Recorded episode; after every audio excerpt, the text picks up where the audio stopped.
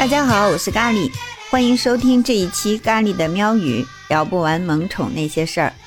最近啊，看到一项网络问卷，说闺蜜过生日送什么礼物好呢？Hello Kitty 的一切，这个答案居然排名第二。为什么是 Hello Kitty 的一切呢？因为它小到一根铅笔、一块橡皮。大到一个纯金或者镶钻的珠宝项坠，什么样的都有。但只要是 Hello Kitty，甭管大小，横竖都能送到姐妹心里去。这只猫啊，把各个年龄段的女孩那颗少女心拿捏的是死死的，可以说它是全世界最会赚钱的猫。不信啊，咱们就来捋一捋这只猫的发家史哈。一九七六年，东京三丽鸥公司。这是他的出生地，第一代设计师清水柚子可以说是他的妈妈。当这只猫咕咕坠地的时候，就开启了他无喵可及的致富之路。这只系上红色蝴蝶结的小白猫，首先是出现在很便宜的塑料钱包上的，但是非常不可思议啊，这只小猫一发不可收拾的就流行了起来。现如今啊，Hello Kitty 这个独特的形象已经出现在了大约两万多种不同的产品上，畅销四十多个国家。在亚洲，据说每三个人当中就一定有一个人用过一款 Hello Kitty 的产品。而且啊，你别忘了，跟那个哆啦 A 梦啊、加菲猫啊、米老鼠、唐老鸭啊这些我们熟悉的卡通形象都不一样，Hello Kitty 只是商品。它没有任何电影或者动漫的支撑，也就是说，它没有猫舍设计伊始就没有给它赋予任何人性化的内涵，但它还是火遍了全球。这基本啊就是一个商业奇迹。我们算算看啊，Hello Kitty 到现在都已经快五十岁了，不仅它现在没有衰老，这几年呢，它还有了自己的动漫。甚至建立了一个与迪士尼比起来一点都不逊色的主题乐园，就叫 Hello Kitty 主题乐园。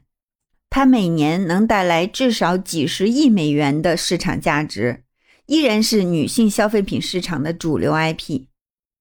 咖喱觉得哈，它长盛不衰的原因就是在于，不仅它能吸引小朋友，而且呢，它是各个年龄段女性消费者心里永远的 Kitty 猫。那么，他是怎么做到的呢？说到这儿啊，咱们就不能不说他的家世。说起来呀，这个 Kitty 出身就得算名门。这个三丽鸥公司创立于一九六零年，是至今已经有六十年历史的一家日本的老牌企业。很多人呢，可能都没怎么听过这个名字，但是呢，除了 Hello Kitty 以外，你肯定听说过这些个明星肖像，比如说。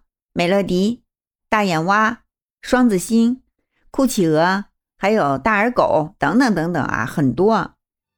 提到这些名字，你是不是就觉得瞬间回到了童年，让我们想起了自己的铅笔盒、书包、橡皮或者尺子？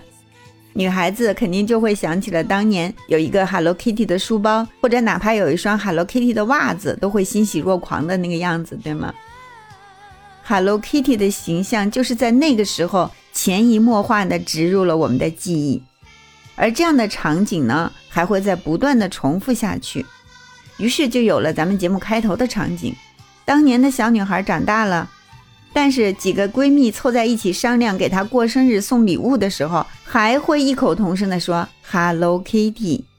只不过呢，送的礼物从当年的文具会变成现在的一个包包或者一个化妆品。